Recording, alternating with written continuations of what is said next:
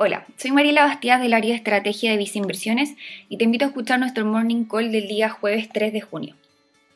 En lo que llevamos de la semana, los activos financieros en el mundo han registrado leves variaciones, con el S&P 500 acumulando pequeñas caídas, al igual que el Eurostock 50 en Europa, mientras que la tasa del tesoro de 10 años en Estados Unidos se mantiene en niveles cercanos a 1,6%.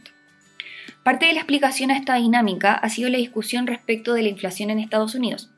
la que para algunos analistas se mantendría alta en el tiempo, mientras que para otros sería algo más bien temporal. En esta línea es que hemos conocido discursos por parte de integrantes del Banco Central de Estados Unidos, los que el día de ayer comentaron sería prudente comenzar a discutir respecto a cuándo retirar parte del apoyo que actualmente mantienen en el mercado financiero, debido a que la inflación podría ser algo que finalmente no sea temporal. Por otro lado, el Banco Central también analiza la situación actual del mercado laboral del país, el cual se mantiene por debajo de los niveles previos a la pandemia, pero que sí ha comenzado a mostrar mejoras en los últimos meses.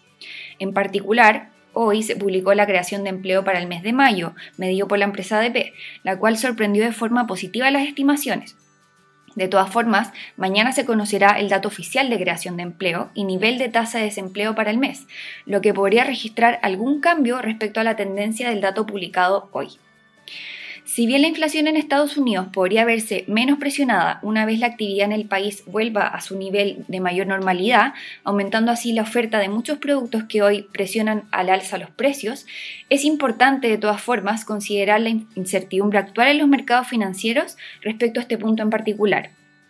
Así, nuestra recomendación en la renta fija internacional ha sido mantener mayor exposición en categorías con menor duración y que mantienen un diferencial de tasas mayor, como lo es la categoría de high yield en Estados Unidos, mientras que una menor exposición en las categorías más ligadas a las alzas de tasas de los bonos del gobierno.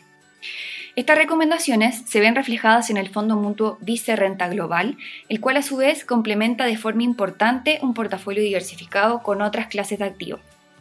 Finalmente, si quieres saber más sobre nuestras recomendaciones, te invitamos a visitar nuestra página web viceinversiones.cl o contactando directamente a tu ejecutivo de inversión.